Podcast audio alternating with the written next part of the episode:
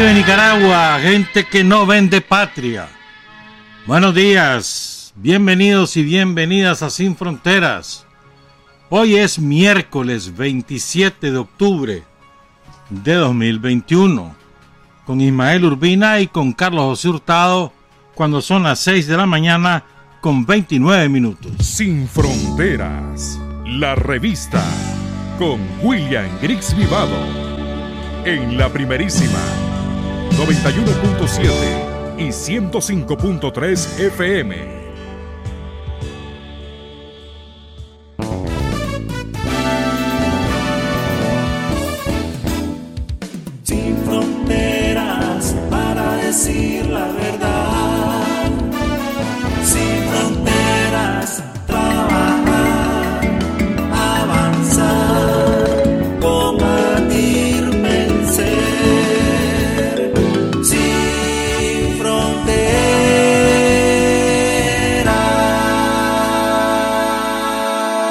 De la mañana con 38 minutos.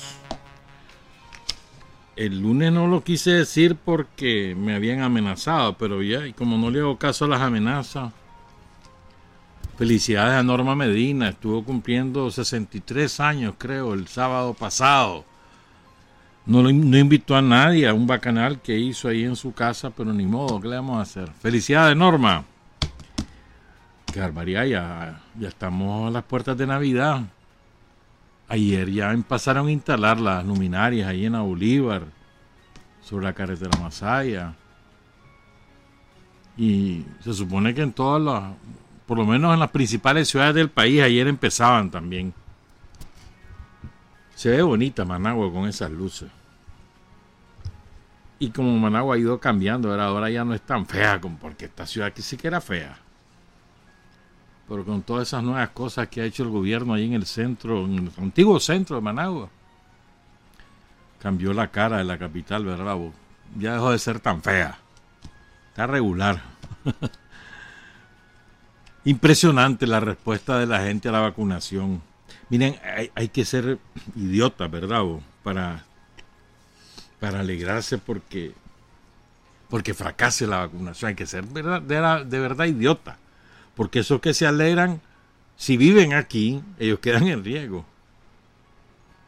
Pero como la mayoría vive fuera y hasta vacunado, entonces no le importa. Hay un acuerdo con Honduras para hacer esa vacunación porque Honduras tiene un lote, un gran lote de vacuna que ya se vence ahorita en noviembre. Y como ya tienen a, eh, una campaña masiva y tiene suficiente stock para cubrir hasta el 70% de su población, se pusieron de acuerdo con Nicaragua y ahí se está vacunando, eso es todo. Pero hay un acuerdo. Y hay gente que ha viajado de aquí hasta allá, pero el gran problema que van a tener es que si se pusieron la Pfizer o la Moderna, que son las dos que está poniendo Honduras, ¿cómo van a hacer para ponerse la segunda dosis? ¿Cómo van a hacer? Porque Honduras no la va a dar la da ahorita porque está a punto de vencerse. ¿Cómo van a hacer con la segunda? Ese es el problema de vacunarse ahí en Honduras. Pero es más que, ¿qué, se habrán vacunado? Eran mil por, por día, creo. Ponerle que tres mil se hayan vacunado.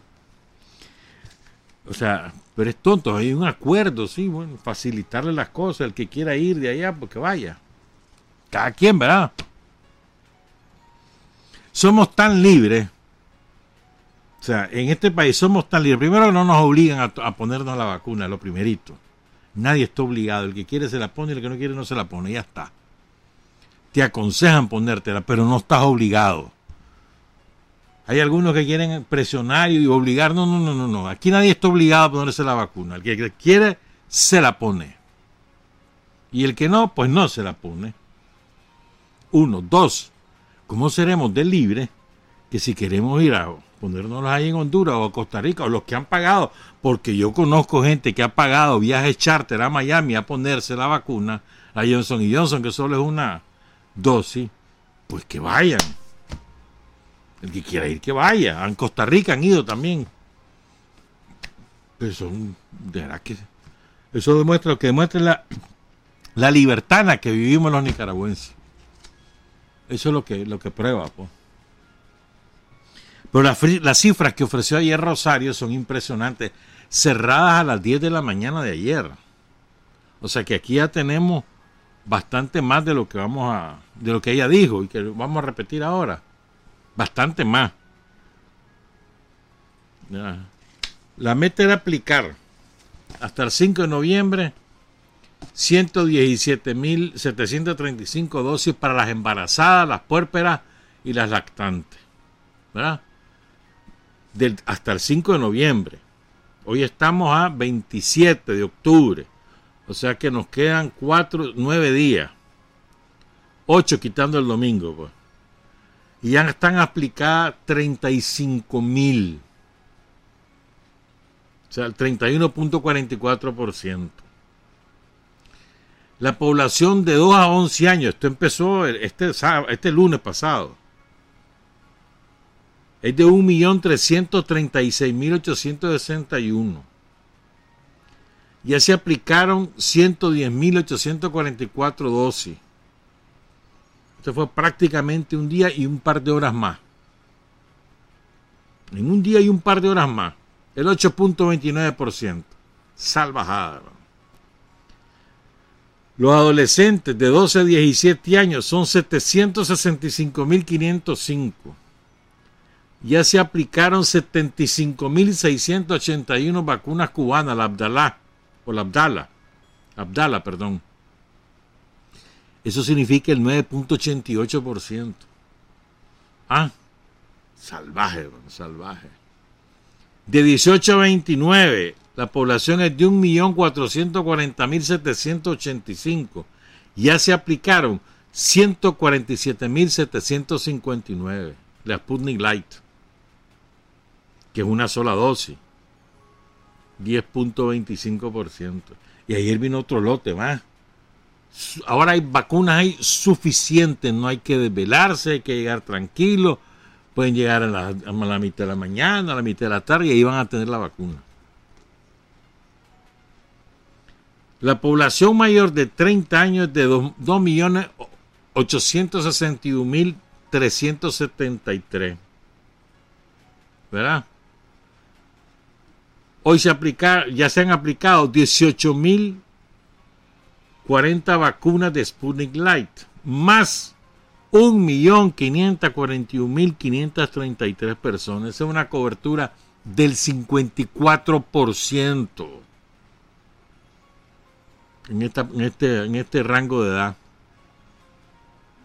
Caballada, hermano, caballada. Y eso que aquí comenzamos con la masividad de las vacunas hace apenas un par de meses porque no teníamos, pues no habían venido, ya vinieron y ahí están. Ay, y la otra cosa es que como que están descubriendo la abuela de los tranqueros, ¿verdad? Es que de verdad, este, que las vacunas cubanas no están reconocidas. ¿Cuál es la mejor medicina de América? De América, incluyendo Canadá y Estados Unidos. Cuba. ¿Cuál es el único líder en biotecnología que tiene América Latina? Cuba. Es decir, que fabrican vacunas, que inventan cosas para mejorar la calidad de vida de los seres humanos, para combatir enfermedades. Ahorita van a, van a ya están, ya patentaron el, el medicamento que frena y reduce el Alzheimer. Eso es Cuba.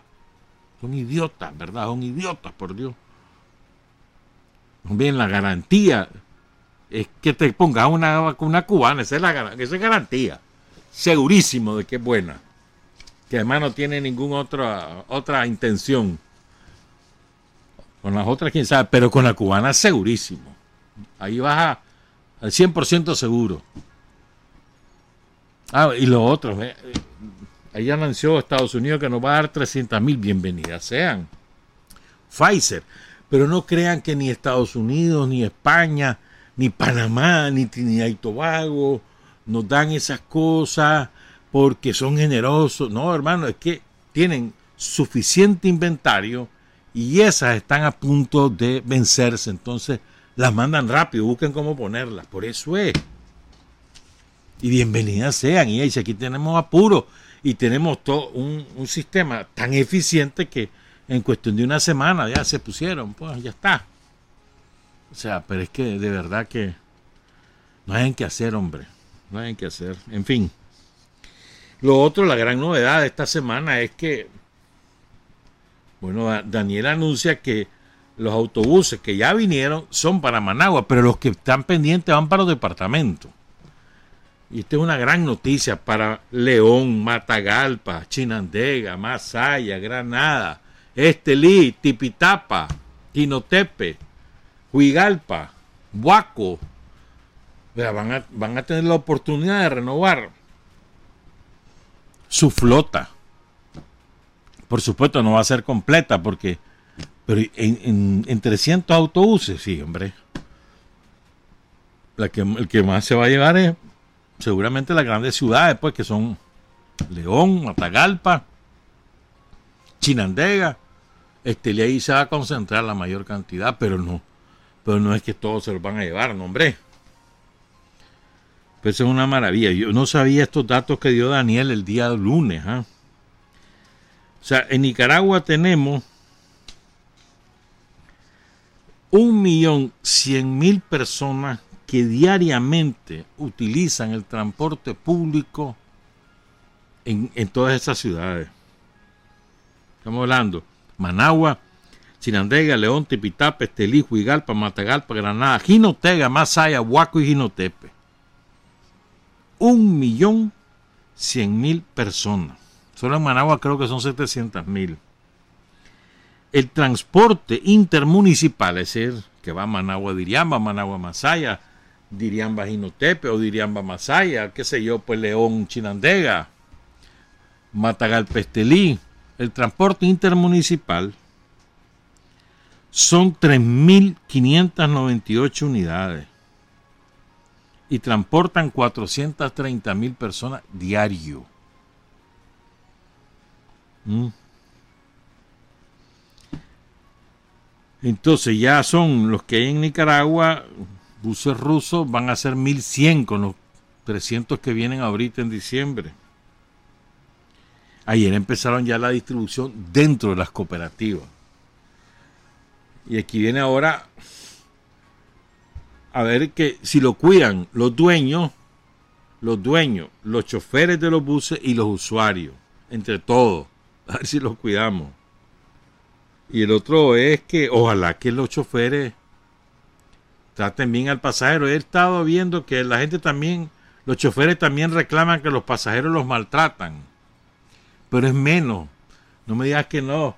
Si el chofer desde el principio te dice buenos días, buenas tardes, buenas noches, lo que sea, te saluda o te da una sonrisa, o por lo menos te vuelve a ver, ya eso predispone al pasajero a tratar bien al chofer. Pero se llama van con el reggaetón a toda madre, hermano. ¿Ah? Aquí estridente. La gente se pone. El reggaetón te pone histérico, hermano. Te pone. Digo yo, pues. En fin.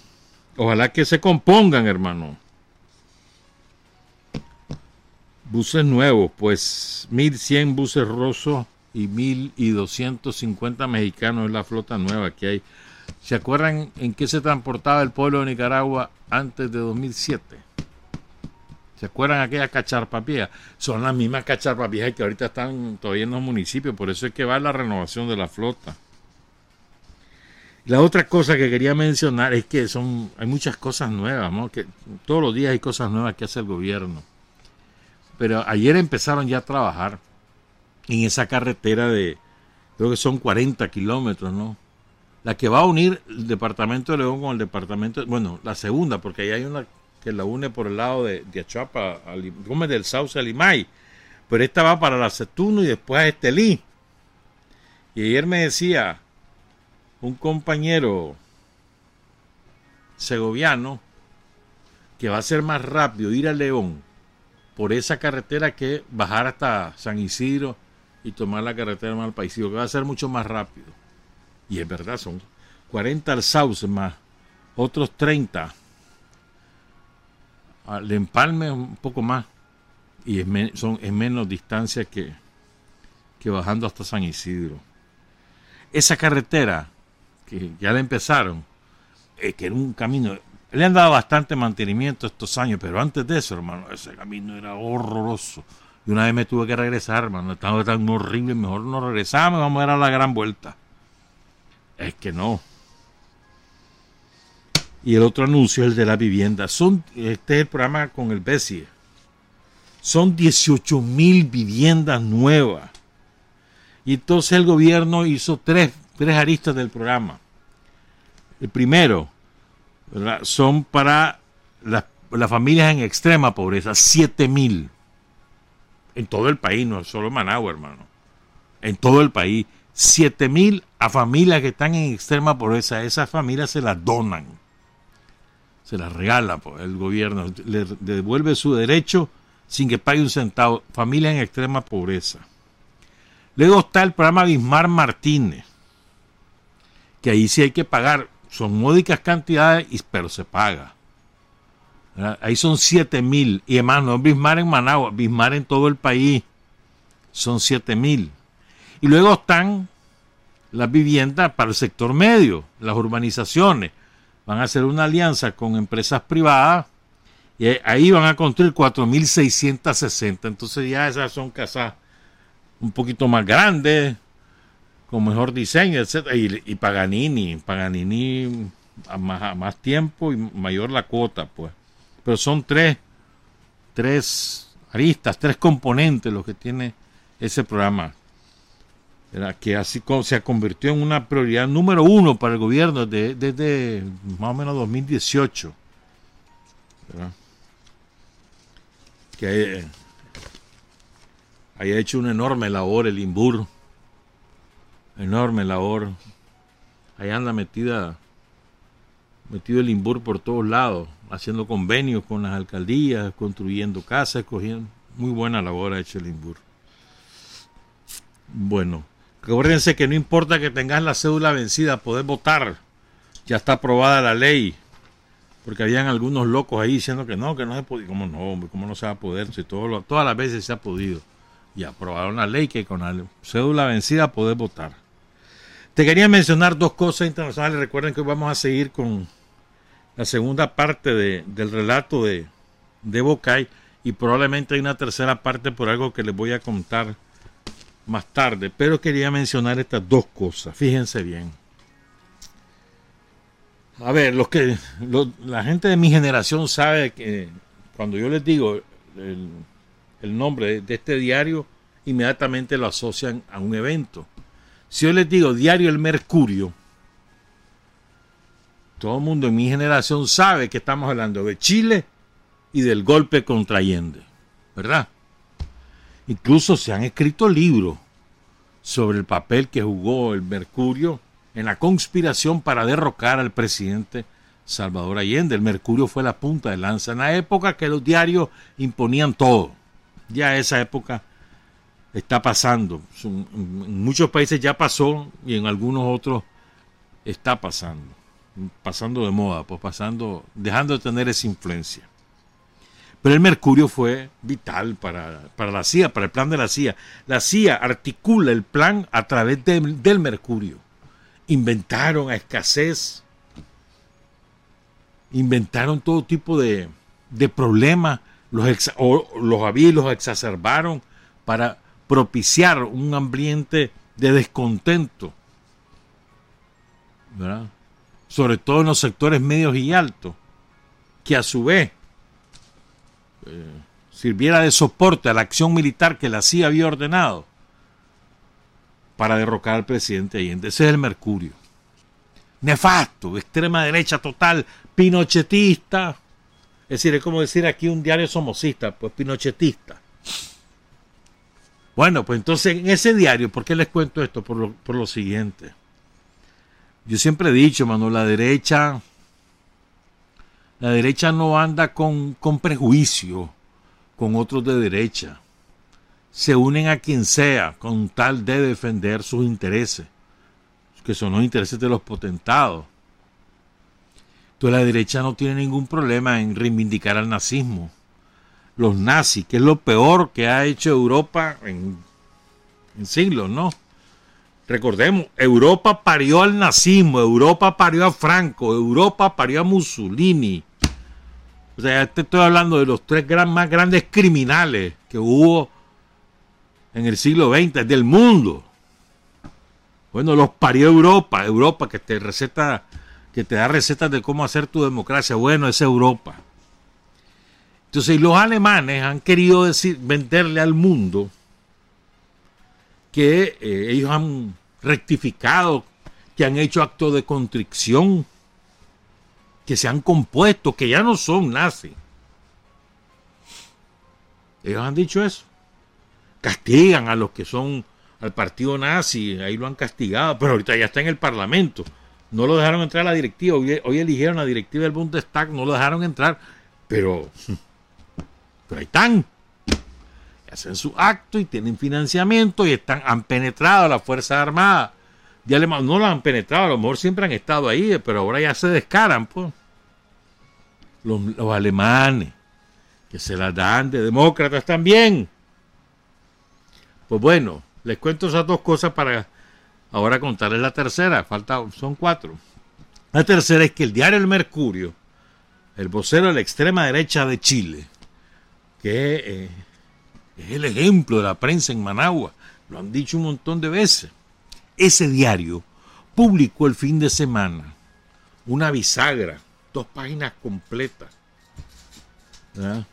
dedicada al fundador de los servicios de inteligencia de Hitler, al fundador de la Gestapo, responsable de millones, no de, no de, de centenares ni de miles, millones de asesinatos de judíos. un panegírico. Qué lindo que era ese hombre. El tipo se llamaba Hermann Göring. ¿Ah? Y entonces eh, su amada esposa, por ejemplo. O sea, un tipo, un tipo que asesinó, que ideó la manera de exterminar al pueblo judío. ¿verdad? Eh, lo ponen como un hombre portador de amor. ¿Amor por quién? Y después dice que fue seducido por Hitler, o sea que el pobrecito, como era tan buena gente, Hitler lo embaucó. Hombre, por supuesto, se han levantado la embajada de Israel, se levantó la embajada misma de Alemania, hasta protestó. Los políticos están en campaña ahorita porque hay campaña electoral para las elecciones presidenciales de Chile. Pero una atrocidad. ¿Cómo va a hacer un panegírico, decir, un elogio al fundador de la Gestapo? Responsable de millones de asesinatos, del exterminio del pueblo judío, de la barbarie más grande que han hecho los europeos en el siglo XX, porque hay muchas más, ¿verdad? Como las cruzadas, pero bueno, los europeos hicieron esa. Pues así son, esa es la derecha, hermano, no tiene ningún problema. Viva Hitler. Aquí nosotros andamos con, en la izquierda, pues, no aquí en Nicaragua. Dentro de la izquierda nosotros andamos que este sí, este no, este no tanto. Este... Cada quien según sus circunstancias, vámonos todos. Pero bueno, entonces, ¿vos, crees que, que, ha pedido disculpas el Mercurio? Para nada. Si alguien se sintió incómodo, dice, fue un error que lamentamos, pero hasta ahí llegaron. Pero disculparse, ofrecerle pedirle perdón a la comunidad judía ahí en, en Chile, que fuerte además, para nada. Ese, esos son los, esa es la derecha, hermano. Como aquí. ¿No has visto cómo, cómo la derecha aquí reclama a Somoza, reivindica a Somoza? es lo mismo, pues. Y la cuarta cosa es esta, miren. ¿Se acuerdan que en enero de este año asesinaron a un héroe iraní, a Soleimani, que fue el artífice de, la victoria del pueblo sirio, de la derrota de Al Qaeda en toda esa franja del mundo entre, entre Irán y, Siria. El artífice de, de, de ambas cosas fue Soleimani. Entonces todos sabemos que lo asesinaron con un ataque con teledirigido ahí en cerca de Teherán, en enero de este año. Todos los dedos señalaron a Israel, pues fíjense que sí, no, sí, fue Israel, sí. Pero fue una, una ejecución coordinada por los servicios de inteligencia de al menos ocho países. ¿Y saben quién estaba metido en eso? Alemania. Para los que dicen que no, que hermano, estaban metidos. Fíjense cuántos servicios de inteligencia estaban. ¿Ah? partió de la base aérea de Ramstein en Alemania. De ahí partió el ataque, la operación criminal, que es una de las instalaciones de la OTAN más grande del mundo. El comando de la OTAN para operaciones en el Medio Oriente, en el norte de África y en la propia OTAN, perdón, en la propia Europa. Participaron agentes de Reino Unido, Arabia Saudita, Kuwait, Irak, Siria, Jordania, Emiratos Árabes Unidos, Qatar, Israel y Estados Unidos.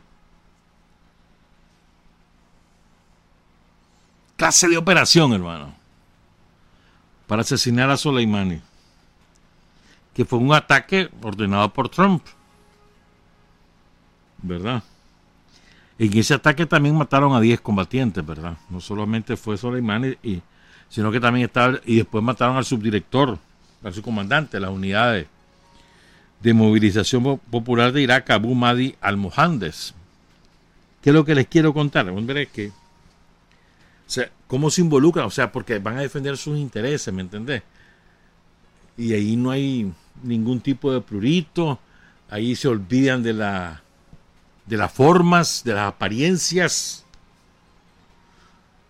Irán está haciendo todo un procedimiento judicial. Tienen causadas a 36 personas, entre ellos el jefe del Comando Central de Estados Unidos, Kenneth McKenzie, los exsecretarios de Estado y de Defensa de Trump, Mike Pompeo y Mark Esper, el propio Trump, ¿verdad? Y eh, y van a incluir a alemanes, a británicos y a todos los demás. ¿Por qué es importante esto? Porque ellos ya empezaron a actuar los iraníes. Ya. Ya hay algunos. De los 36 acusados, 26 pertenecen a cuerpos armados y de la inteligencia de Estados Unidos y de Israel. Y al menos cuatro de ellos ya fueron ejecutados por Irán. Nada más que muerte es misteriosa y lo que está haciendo Irán es uno por uno. Que así es, hermano. Así es, de verdad que sí. Bueno, vamos a hacer una pausa. Regresamos con Raitivo Kai, el relato de Germán Pumare y algo más. Hay hombres que luchan un día y son buenos. Hay hombres que luchan un año y son mejores. Pero hay hombres que luchan toda la vida esos son los imprescindibles. 7 de la mañana con 10 minutos. Me acaban de regañar y es verdad, lo olvidé por completo. Quiero ofrecer disculpas públicas a don René Alfonso Cano Bustamante, que estuvo cumpliendo ya 46 años el día sábado. Así que ni modo, René. Ya te, todos los días hablo con él y se me olvidó el cumpleaños.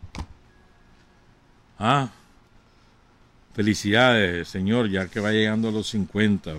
Ya sabe lo que es cajeta. Bueno, tengo una, una agradable sorpresa esta mañana que vine aquí en la madrugada, pues a la radio.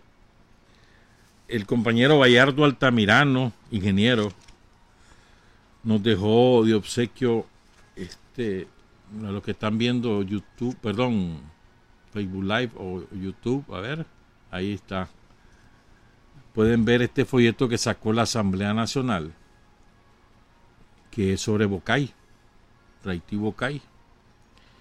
Testimonio guerrillero de Raití Bocay, centenario del nacimiento del coronel López, del coronel Santos López. Y esto fue eh, una edición al cuidado, dice Roberto Sánchez Ramírez, que en paz descanse. No dice el año aquí en que fue impresa. Y tampoco pone el autor, lo cual me llama la atención. Pero bueno, sabemos que fue sobre la base de un testimonio de Bayardo Altamirano que estuvo ahí. Y tiene cosas sumamente interesantes. Vamos a ocupar algunas de ellas. Y, dependiendo cómo nos va hoy, vemos si el viernes seguimos, continuamos y concluimos con el, el, el relato sobre Raitibo Cay, que es una un hito histórico del Frente Sandinista.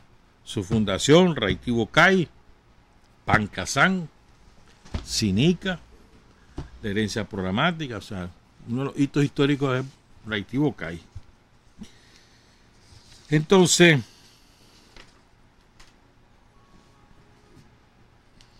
quedamos en, contábamos el, el lunes, sobre la base del testimonio de Germán Pomares, el Danto, era que decide un grupo de 10 compañeros encabezados por Mauricio Duarte, decide separarse de la columna que jefiaba el coronel Santos López y se internan hacia Raitibo Cay, mientras que Germán Pomares, Narciso, Cepeda y otros compañeros deciden quedarse con el coronel López. Uno de los que se va, se interna, es Rigoberto Cruz, Pablo Úbeda, que había llegado con la misión de que le dieran dos compañeros para ir a instalar campamento guerrillero en la profundidad de la montaña en Nicaragua. Entonces él dijo, bueno, yo venía por dos, pero si me dan diez mejor para mí, se fue. ¿verdad? Y entonces ahí vamos a seguir, a partir de ahí. Y se, dice Pomare, pero Noel Guerrero nos había dicho que teníamos otro contacto, que era Vicente Casco, que había llegado de Nicaragua y que nos iba a llevar al río Coco. De Vicente Casco habla Bayardo en el, otro testimonio. Vamos a ver si lo logramos leer. De Bocay para allá yo conozco, dijo Vicente, hasta el Poteca, el río Poteca. Bueno, conozco hasta donde nace el río Coco, pero en el Poteca. Cuando yo me vine me dijeron que me iban a llevar un abastecimiento ahí para entrar al país. De ahí hasta que llegáramos íbamos a ir sin provisión y que ahí íbamos a entrar al país. Entonces viene el coronel y le dice a Cipriano, bueno, esta gente se fue. La gente que se metió, que decidió irse por su cuenta. Dígale a Noel, guerrero, que vamos a cruzarnos al lado de Honduras y que vamos seis. Los seis que quedamos éramos el coronel Santos López, Tito Olivas, ese no lo había puesto ahí en la lista, dice, Chicho, Narciso Cepeda, Aurelio Núñez y yo. Aurelio Núñez cae después en la columna Pablo Úbeda. Nos montamos una carga, nos cruzamos al lado de Honduras en donde comenzamos a caminar cerca del río tanteando las aguas que van corriendo para el coco. Nosotros no llevábamos brújula, no llevábamos nada.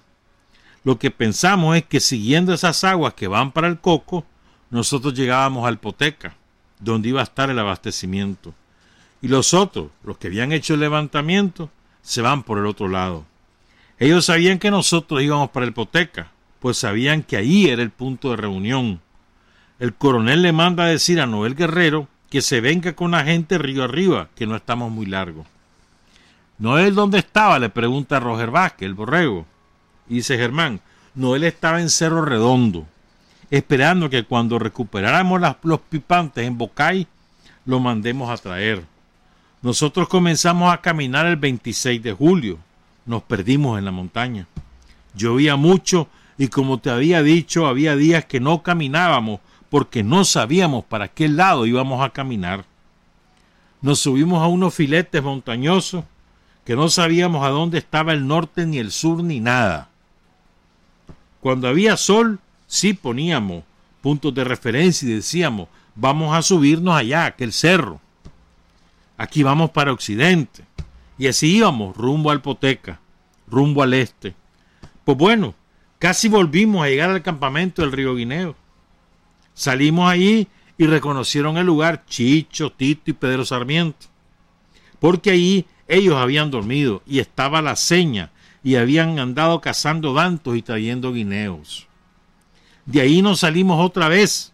Volvimos a subir al filete que divide las aguas, unas para el coco y otras para el río Patuca. Y nos bajamos del filete porque arriba no hallábamos comida. Pasamos dos días sin comer. Esa es pura montaña, ¿verdad? le dice el borrego. Pura selva, hermano, dice Germán. Pura montaña salvaje. Entonces dijo el coronel, tenemos que bajarnos de este filete, porque aquí nos vamos a morir de hambre.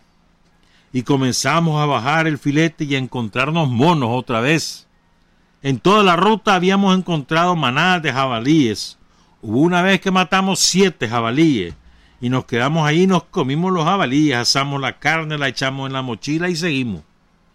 Ahí encontramos monos, después volvimos a encontrar jabalíes, matamos tres y seguimos. Ya el 15 de septiembre llevamos un reloj. Encontramos la primer casa que conocía Vicente. Y él dice, ahí, ahí vive el gigante, un indio al que le decían el gigante, pero bien salvaje, grandísimo de verdad. Él solo manejaba un pip él solo, él solito manejaba un pipante grandísimo. Tenía una fuerza de elefante. Entonces dice Vicente, aquí sí vamos bien. Nos hemos salvado. Cuando salgamos de aquí hay un camino, que yo conozco quién vive en todos estos lugares. Esta es la comarca de nosotros, dice Vicente. Bueno, pues, cruzamos el camino un domingo. Iban unos amigos ahí, Desiderio Castillo y Gustavo García, que fueron enseguida nuestros aliados, que nos dieron de comer un montón de tiempo. Y de allí llegamos donde Toño Herrera, hermano de Daniel García y primo de Vicente Cáceres.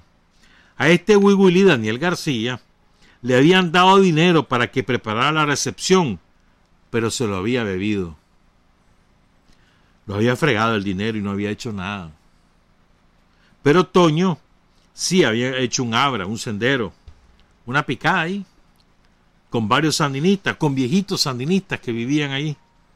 Nosotros prácticamente llegamos desnudos.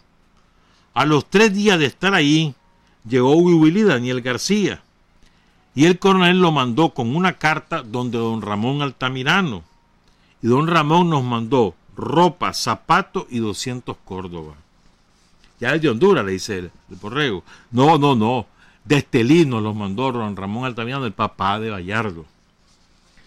El coronel había mandado a este Daniel García desde el Poteca. Este vivía ahí picando chicle, trabajando en la, en la agricultura. Él se movía hasta Huihuilí, todo ese sector. En Huihuilí agarró una camioneta y se fue para Quilalí. De ahí se fue a Ocotal y de, y de Ocotal a Estelí y nos mandaba 200 Córdoba, que dicen que un hermano se los mandó para que fuera a Honduras, que ahí él estaba en contacto con gente de Honduras y una dirección para que se encontraran a Rodolfo Romero o a Noel Guerrero, que se había salido de la montaña. Noel ya se había ido.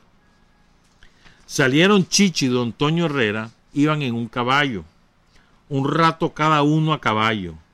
Cuando llegaron a Honduras, nos mandan el pasaje para que nos salgamos a platicar en Honduras. Quien está a cargo es Rodolfo Romero. Salgo yo con Daniel García Wiwili, detrás se ve el coronel y detrás del coronel se van Chichi, Narciso y Aurelio.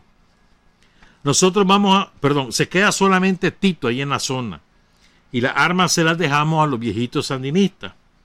Nosotros vamos a platicar con esa gente, pero vamos a regresar. Ahí estuvimos dos meses y en esos dos meses habíamos hecho un trabajo de reclutamiento de gente. Y los hijos de los sandinistas y los viejitos esos, pues todos ellos, prácticamente ahí manteníamos una vigilancia. Hicimos un campamento con vigilancia. De los seis nosotros, ya solo estábamos cinco porque se había ido Olivas. Olivas ese que andaba en Ocotal. Ahí se queda Tito y nos vamos nosotros. Llegamos allá a Tegucigalpa y Rodolfo Romero nos dice que nos vayamos para la casa porque el movimiento hay que reorganizarlo. Nosotros sabemos que Rodolfo Romero tiene un dinero y que Noel Guerrero anda un dinero también. Pero Noel, ¿qué nos dice? Que el dinero se le había perdido en un río, que se le había ido la cartera. Ni mierda, se lo había cogido. Entonces nos dieron 20 lempiras a cada uno para que nos fuéramos para la casa. Ya había 10 presos en Honduras. Ahí estaba preso el indio, Pedro Pablo Río, Bayardo Altamirano, el chino Juan, Cristóbal Guido, Leopoldo Jaramillo, un muchacho campesino de ahí de Ocotal, Santito, el sumo, Antonio Escorza. Bueno, nos vamos para el viejo. Entonces le dice el borrego, están en Honduras, en vez de reorganizarse, que no, no, le dice Germán. Más bien nos despacharon. Cada quien para su casa. Porque el resto de la gente estaba presa. Y entonces ya nos dijeron que habían muerto cinco de los que se habían ido y que cinco estaban vivos y que ya tenían contacto con ellos.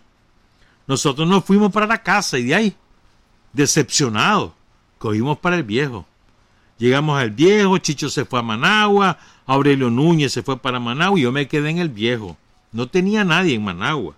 Y pues claro, comencé a huir de la persecución de Luis Ángel López, el famoso asesino, cuando los guardias se dieron cuenta de que estaba ahí en el viejo. Alfonso Calleja de Chon, que se trataba de, de decente, este viejo, un algodonero de allá de, de Chinandega, de Real, hermano. Alfonso Callejas de Chon fue el que me denunció de que él me vio. Yo llegué a la hacienda de él a buscar cómo trabajar. Me dio trabajo y le dije que estaba en mi casa en el viejo y después se fue a la guardia a avisarle que allá andaba yo y comenzaron a perseguir a Pomares. Hasta ahí llego con el relato de Germán Pomares, es su participación en Raitivo CAI y ahora quiero compartir con ustedes otras evaluaciones. Bayardo Altamirano escribió algo sobre, sobre Pomares este año. Escribió lo siguiente. Germán Pomares era sencillo y fraterno cuando viajó a Cuba le fue fácil entender el proceso revolucionario cubano. Se agigantó su toma de conciencia. Vivió la transformación agraria y estuvo seguro que lo mismo haríamos en Nicaragua. Desde entonces pudo explicar y entusiasmar a los compañeros que se incorporaron al FSLN para iniciar la primera campaña guerrillera, su encuentro con el coronel Santos López, le permitió abrazar el legado histórico del general de hombres y mujeres libres Augusto C. Sandino. De esta forma, el Danto asimiló en profundidad sus enseñanzas militares y desarrollo, así como su grado de integración en la montaña, o con la montaña. Cuando Pomares fue jefe, supo ser maestro de los recién incorporados y dirigir con éxito las tareas de enfrentar a la Guardia Genocida. Su perspicacia logró que la traición no lo sorprendiera y el comando que tomó la casa de Chema Castillo cumpliera la misión encomendada. Fue gran contrabandista de armas durante la acumulación de fuerzas en silencio. Posteriormente desplegó audacia dirigiendo el Frente Norte y en la emboscada de San Fabián demostró ser el mejor cuadro militar del FSLN. Recordar al Danto y seguir su ejemplo es la palabra de orden en esta batalla electoral. Eso escribió Bayardo este año, a propósito del aniversario del tanto. Entonces, vamos a compartir algunas evaluaciones que se hacen sobre esto y después vamos a compartir algunas de las cosas del libro que hoy, hoy nos llegó. Entonces, los principales responsables de ese esfuerzo eran Noel Guerrero como el principal jefe, y Santos López, como el jefe militar, el coronel Santos López. Eran aproximadamente 56 guerrilleros en total. Se organiza en la cuenca el río Patuca y entran en junio del 63 a Nicaragua. Y recuerden lo que decía el Danto, que después lo vamos a, a contar con, de otra manera. El Danto decía que Santos López se oponía que se fueran a esa zona, a la zona donde fue esta primera experiencia guerrillera, porque ahí no conocían la zona, porque la población no conocía el idioma y era hostil. Y porque además, donde estaban los antiguos colaboradores y soldados de Sandino era más al sur, es decir, más hacia la Segovia y que además, decía Santos López, había que hacer trabajo político previo. ¿Verdad? Altamirano incluso menciona que ya estaban reclutados algunos antiguos miembros del Ejército Defensor de la Soberanía Nacional, como Bacho Montoya y su hijo, Pastor Montoya, el propio papá de, de Bayardo, que era don Ramón Altamirano, Pedro Ortiz, Alfonso Paguaba, doña Claudina, Tello Montoya. Los instructores políticos, el jefe militar era Santos López, el jefe general era Noel Guerrero, y los instructores políticos eran Silvio Mayorga, Tomás Borges y Bayardo Altamirano. ¿Ah? Entonces aquí tengo aquí, esto lo dice aquí Bayardo. El objetivo era este crear dos focos guerrilleros,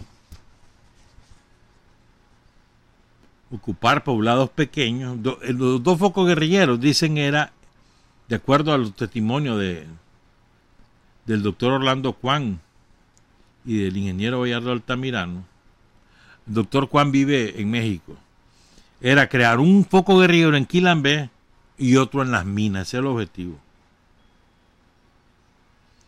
Iván Sánchez viajó de Honduras a Ciuna con la misión de contactar a los mineros, pero lamentablemente no lo logró.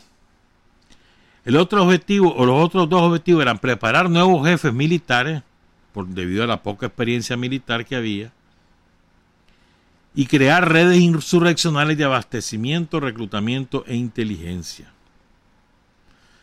En acciones de, de Reitivo Cay murieron Modesto Duarte, Jorge Navarro, Francisco Vitrago, Mauricio Córdoba, Iván Sánchez Argüello, Buanerge Santa María, esos son los siete, y Faustino Ruiz, esos son los siete compañeros que caen en Raití y Bocay. Ya después vamos a seguir con esto.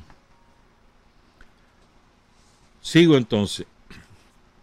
Dice Heriberto Rodríguez. Heriberto Rodríguez estuvo ahí, en Reitibucay. Ya Heriberto murió, creo, hace algunos años, me parece, sí. Fue uno de los grandes eh, compañeros dentro del frente. Se enfermó y tuvo que retirarse de la guerrilla, pero siempre se mantuvo leal al frente. Y dice Heriberto Rodríguez, lo que más recuerdo son las recomendaciones, casi una orden de no separarse y coger el camino que seguimos hacia Raitín. Debíamos concentrarnos en Ugubilí, que era donde podíamos tener más ayuda y dar más vida a la guerrilla, tener más base social en los lugares donde combatió Sandino.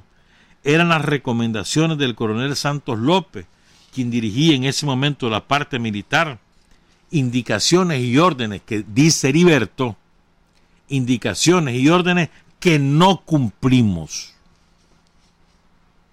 ¿Mm? El 29 de junio ocupan Raití.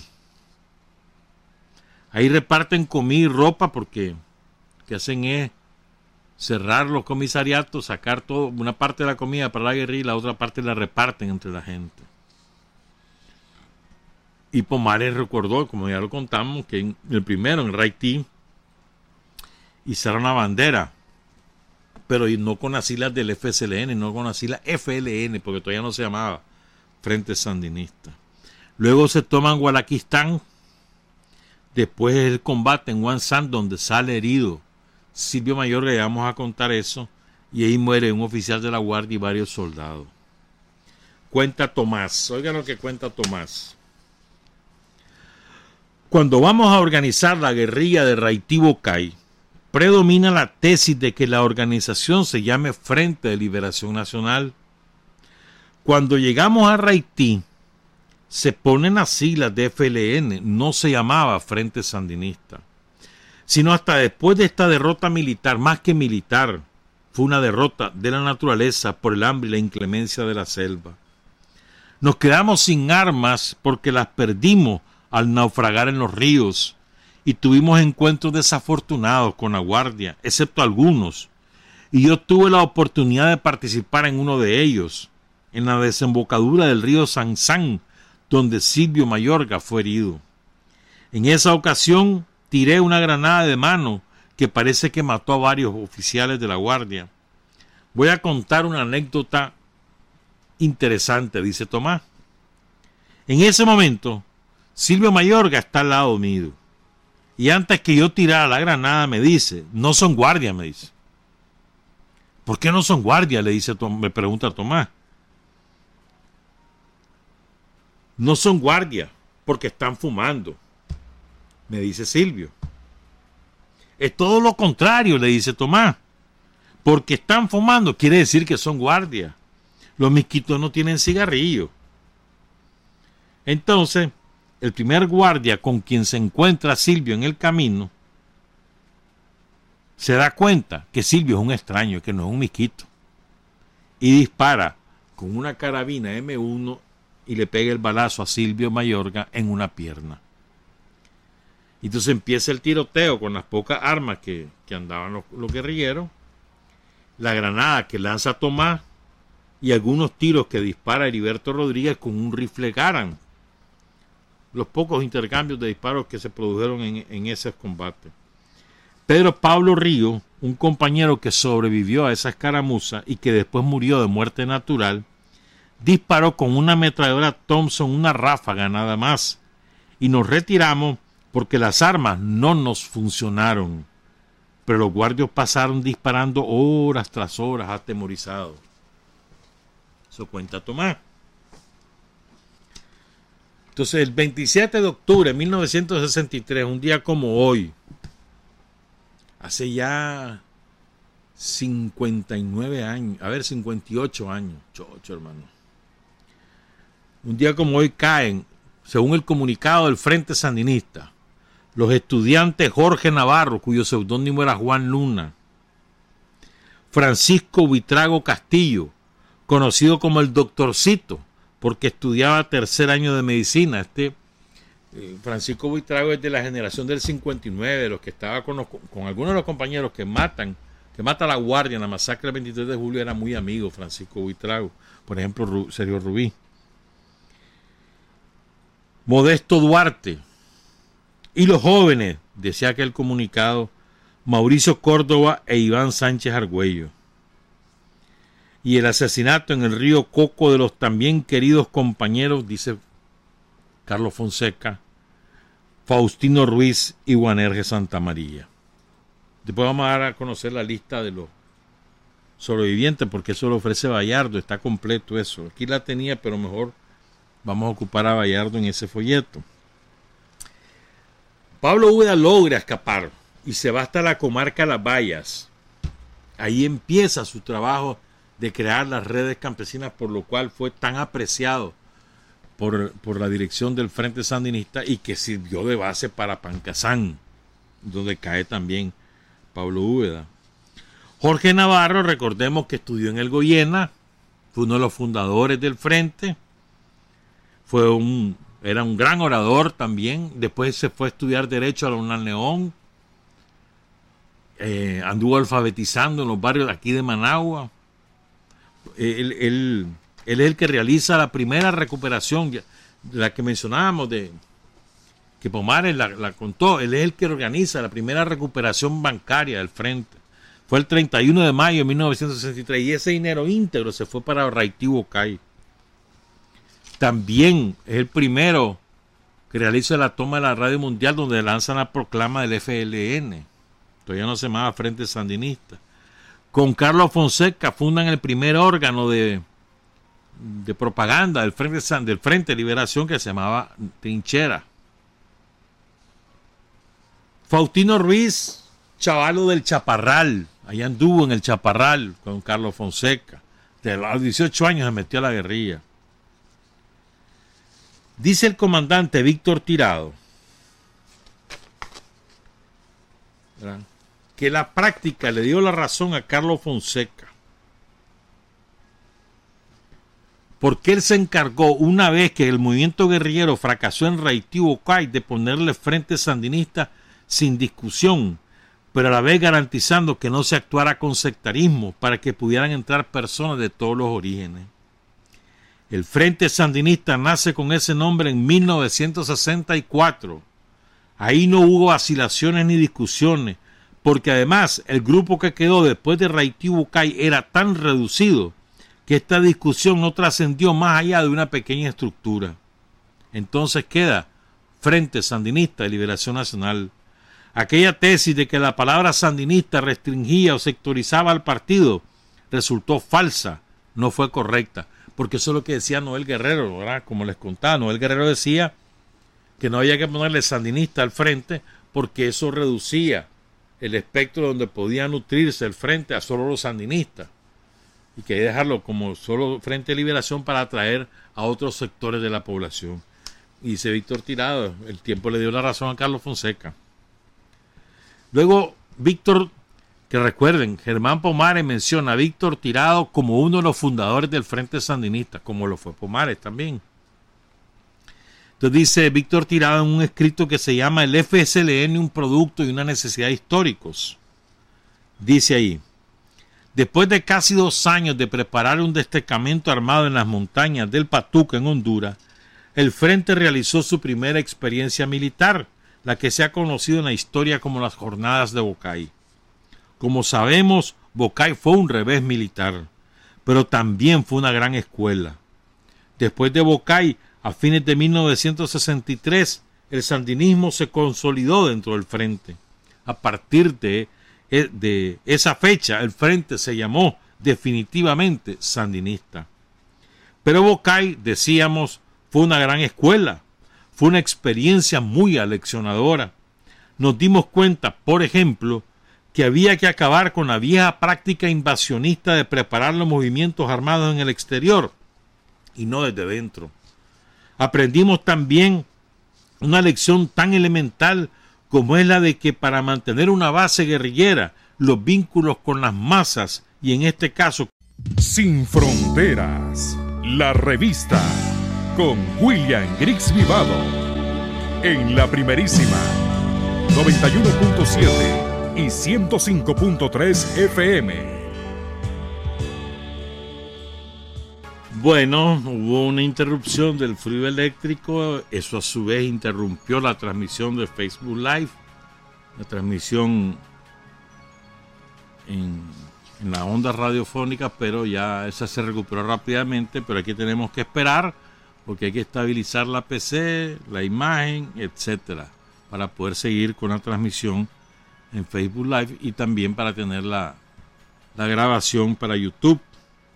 Entonces les estaba contando la evaluación de Víctor Tirado sobre CAI, ¿verdad? Este, de las lecciones que dejó CAI la primera, ¿verdad? Ya decíamos que no podía ser un movimiento invasionista, sino que había que preparar las condiciones desde adentro. La segunda era vínculo con las masas, en este caso con los campesinos. Ahí quedamos. Otra conclusión, dice Víctor Tirado, que se desprendía de la experiencia de Bocay, es que la lucha armada era la vía principal para derrocar la dictadura, pero no la única porque si nos dedicábamos única y exclusivamente a preparar acciones armadas y descuidábamos otras formas de lucha, corríamos el riesgo de aislarnos, de no conseguir aliados, conseguíamos el riesgo de convertirnos en una secta. Dicho de otro modo, tuvimos que aprender a combinar la lucha armada con otras formas de lucha.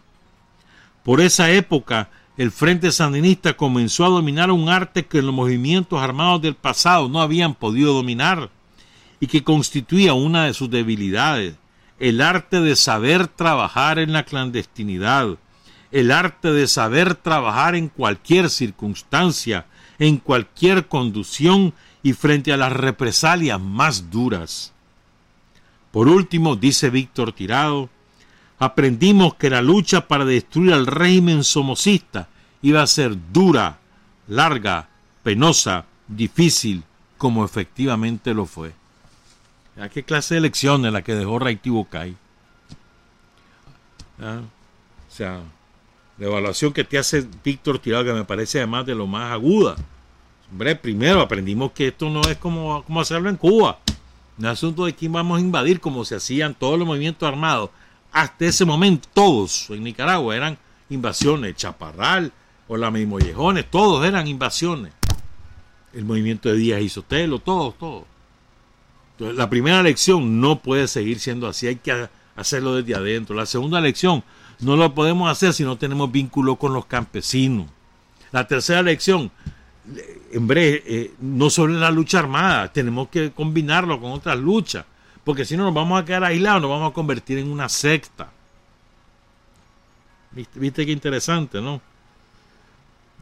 Y, y la otra lección es aprender a luchar en las más difíciles circunstancias, clandestinos, perseguidos, aprender a luchar en esas condiciones. Miren qué clase de escuela fue la de Raití Bucay. Una escuela que costó sangre, siete compañeros que caen en distintos momentos y que pero que y además yo diría que hay otras lecciones pues no todo el que se metía a guerrillero significaba que tenía firmeza ideológica esa es otra lección creo yo y todos los que se fueron porque de ahí a partir de ahí hubo un desgrane muy importante mucha gente que eh, se fue a estudiar se perdió contacto se dedicó a otras cosas se peleó lo que sea pues mucha gente. Y otra gente que se mantuvo pues. Y mm, varios de esos compañeros logran sobrevivir al 63 y caen en el 67 en Pancasán como, como Silvio Mayorga o Pablo Úbeda ¿verdad? Dice Tomás, esto es muy importante, ¿eh? es una reflexión bien importante. Dice Tomás, aquellos compañeros que estaban iniciando la lucha no tenían muchas esperanzas en una victoria personal, es decir, tenían una enorme fe en la victoria final, pero creían y esta creencia casi se cumple por completo, que ninguno iba a sobrevivir para ver la victoria. Me parece que este es un extraordinario mérito, porque era un pequeño grupo de compañeros rodeados de una gran soledad política, donde no existía la enorme muchedumbre que después apoyó al Frente Sandinista. En ese momento, virtualmente nadie nos apoyaba. Llegábamos a Managua a golpear las puertas y nadie nos abría. Nos tiraban las puertas en las narices o nos amenazaban con denunciarnos. Había un enorme terror y una gran soledad. Un mérito de Carlos Fonseca es que en medio de aquella absoluta soledad, o de aquella soledad casi absoluta, mantuvo la confianza y nos hizo mantener a nosotros la confianza en la victoria final. Eso es un hecho trascendental. El otro hecho es que Carlos Fonseca nos indujo a reflexionar sobre la teoría, o la naturaleza de la teoría guerrillera. Y leímos con atención el libro de Regis Debré, que después se traicionó, ¿verdad? Revolución en la Revolución. Leímos al Che Guevara y sacamos nuestras propias conclusiones. Primero, dice Tomás, las primeras conclusiones, que previo a la lucha armada había que organizar dentro del país las bases sociales. Y en efecto, Rigoberto Cruz, Pablo Úbeda es el producto de esa concepción, pero no solo él, que fue el más destacado cuando estábamos preparándonos para ingresar al país por Coco y Bocay, ya teníamos la idea de crear condiciones previas. Pero la propuesta no prosperó porque se opuso Noel Guerrero. No estoy criticándolo como ser humano, critico diferentes puntos conceptuales. Nosotros pensábamos que había que ir primero a crear las condiciones internas. Después, cuando ya renunciamos a la concepción invasionista y empezamos a trabajar dentro del país. Carlos Fonseca se fue a Pancasán con Oscar Turcio y el campesino Antonio Rodríguez. Antonio Rodríguez fue el campesino más importante en la lucha de Pancasán. Hay que decir que muchos de sus consejos no fueron tomados en cuenta. Ramírez sostenía que Pancasán era una zona primaria, que no debíamos asumirla como territorio definitivo para instalar la guerrilla y no le hicimos caso. Al principio ya esta es una reflexión de otro tipo, pero me parece muy importante compartirla en esta ocasión. Dice Tomás, al principio, Carlos Fonseca era muy extremista, radical. Luego, el conocimiento, el conocimiento, lo hizo ser flexible.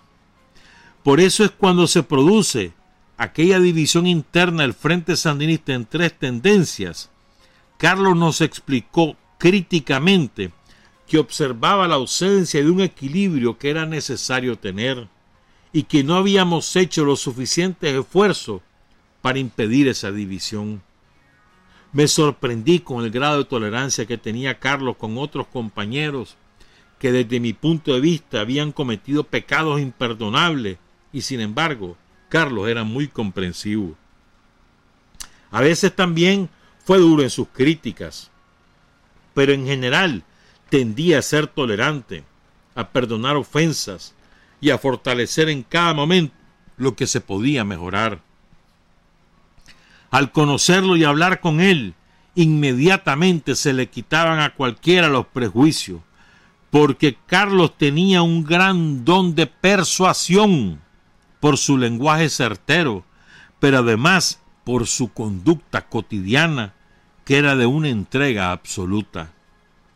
Una frase muy conocida de Carlos era que nosotros nos habíamos integrado a la lucha revolucionaria más por vergüenza que por conciencia. En efecto, no es verdad que éramos unos sabios en materia de marxismo-leninismo, aunque creíamos que la sociedad ideal era la sociedad socialista, incluso la soviética, y anhelábamos triunfar para hacer una sociedad igual. Después fuimos a ver esa sociedad y no era tan perfecta como pensábamos, y lo demostró la realidad histórica. Esas son reflexiones de Tomás. Ahora quiero contarle, a ver si nos da tiempo, hombre. Espérame que es que aquí había hay varios, hay varios. Aquí está. Esta parte se las quiero contar. Y después vamos a, relatar los, sobre, los nombres de los sobrevivientes y demás. Y los caídos, por supuesto que ya los mencionamos. Espérame, si. Dice Bayardo Altamirano, ¿no? Al campamento de la fila del Guineo, el río, llegó Noel Guerrero Santiago Teodoro, ese era el seudónimo procedente de Tegucigalpa. Él era responsable político del grupo y el coronel Santos López responsable militar. Se plantea la necesidad de abrir una ruta hacia Huihuilí, zona que el coronel Santos López consideraba apropiada para desarrollar trabajos y actividades revolucionarias ya que en la zona vivían viejos combatientes y colaboradores del Ejército Defensor de la Soberanía Nacional, conocidos por él, por Santiago Montoya, que le decían el bolchevique, y por Daniel García. Huihuilí. También se plantea la necesidad de embuzonar sal y otras cosas necesarias para la subsistencia en la montaña. El coronel manifestó que la lucha sería larga y basado en su experiencia guerrillera, solicitó a Noel Guerrero Santiago Teodoro sal, chisperos, encendedores, gasolina, fusiles 22 con municiones y medicinas.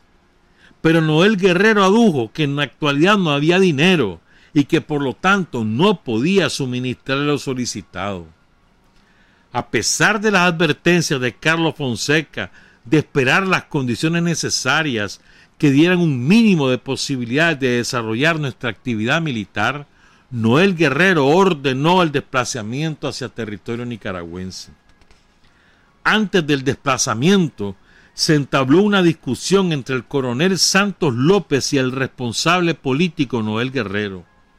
El coronel apoyó la tesis de Carlos, y además manifestó que no estaba de acuerdo en la zona que se iniciarían las operaciones militares. Según él, el extremo norte del departamento de Celaya y de Jinotega no reunían las condiciones para que la guerrilla se mantuviera por algún tiempo, tendríamos problemas con el idioma y que en la lucha de Sandino habían tenido algunas experiencias sobre el particular. Para evitar fricciones y descontentos en el grupo, el coronel Santos López aceptó la decisión de Noel de iniciar la marcha, aún sin estar dadas las condiciones, pero con la condición de que la actividad guerrillera se desarrollaría en la zona de Huihuilí. Y entonces aquí viene una anécdota que cuenta que cuentan los compañeros, pues. Dice, es son divertidas, hay varias anécdotas divertidas aquí. Este, espérame, que quería ver si tenía aquí también señalado la otra parte, pero creo que no. Bueno, entonces, eh, esto es lo que están contando el doctor Orlando Juan y Vallardo Altamirano, ¿verdad? Entonces dice que ese mismo día, el día de la discusión entre Santos López y Noel Guerrero, el coronel le preguntó a Noel Guerrero que si estaba dispuesto y decidido a meterse con nosotros a Nicaragua.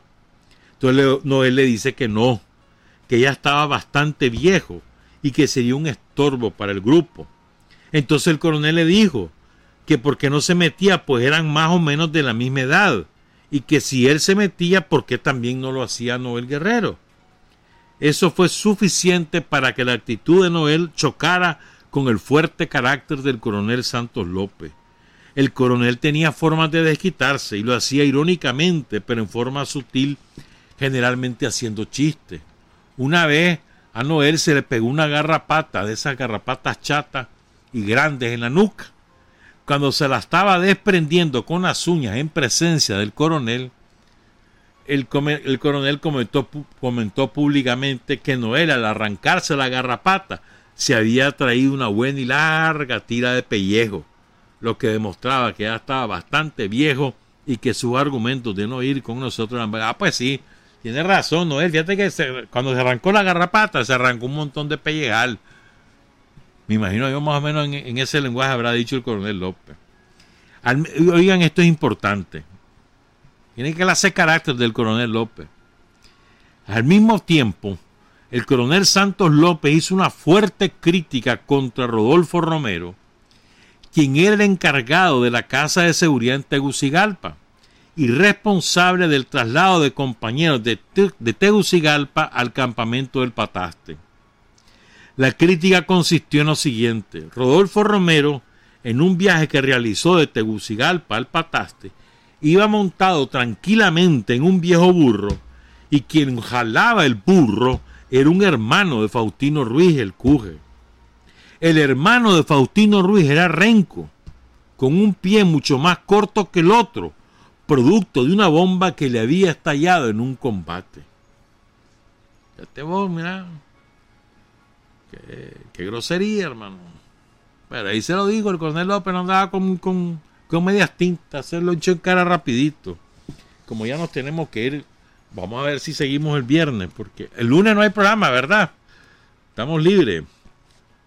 Participantes en la guerrilla de reactivo CAI. Primera columna.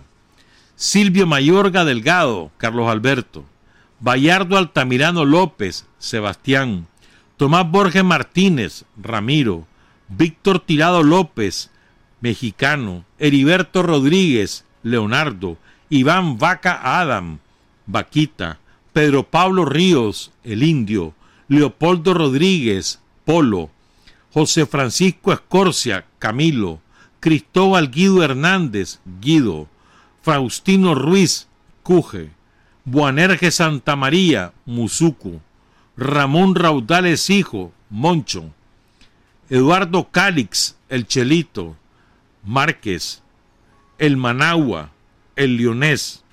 Segunda columna, Coronel Santos López, Alejandro, Modesto Duarte Álvarez, Tieso, Iván Sánchez Argüello, Mauricio Córdoba, Cabezón, Jorge Navarro, Luna, Rigoberto Cruz, Bernabé, Germán Pomares Ordóñez, Danto, Narciso Cepeda, profesor, Aurelio Carrasco, Mauro, Francisco Huitrago Castillo, Chico, Pedro Sarmiento, Pedrito, Agustín Fuentes, Chiquitín, Tito Salas, José Olivas, Orlando Rojas, Vicente Casco, Daniel, Sebastián Montoya, bolchevique, compañeros que se quedaron en la base del Yeluca, Rolando Rosales, el gordo, Éntimo Carías Andino, Salazar, Orlando Juan Quintana, chino, Santo Flores, Santito Sumu,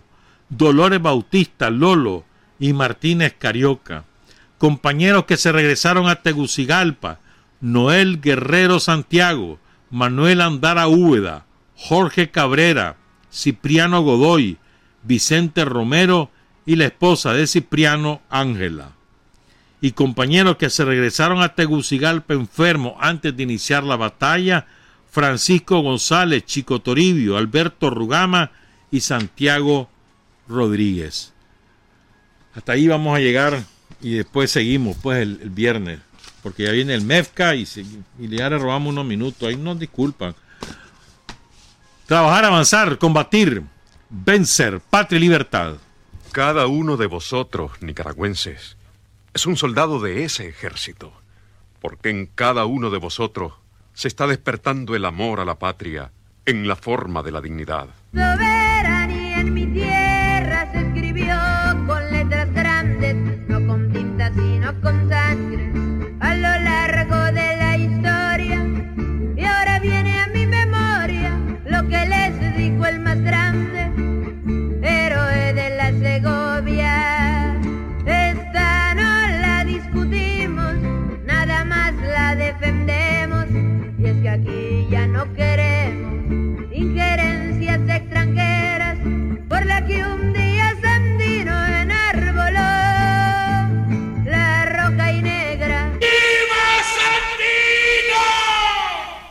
Revolución es sentido del momento histórico. Es cambiar todo lo que debe ser cambiado. Es igualdad y libertad plenas. Es ser tratado y tratar a los demás como seres humanos. Es emanciparnos por nosotros mismos y con nuestros propios esfuerzos es desafiar poderosas fuerzas dominantes dentro y fuera del ámbito social y nacional. Es defender valores en los que se cree al precio de cualquier sacrificio. Es modestia, desinterés, altruismo, solidaridad y heroísmo. Es no mentir jamás ni violar principios éticos. Es convicción profunda de que no existe fuerza en el mundo capaz de aplastar la fuerza de la verdad y las ideas. Revolución es unidad, es independencia, es luchar por nuestro sueño de justicia para Cuba y para el mundo, que es la base de nuestro patriotismo, nuestro socialismo y nuestro internacionalismo.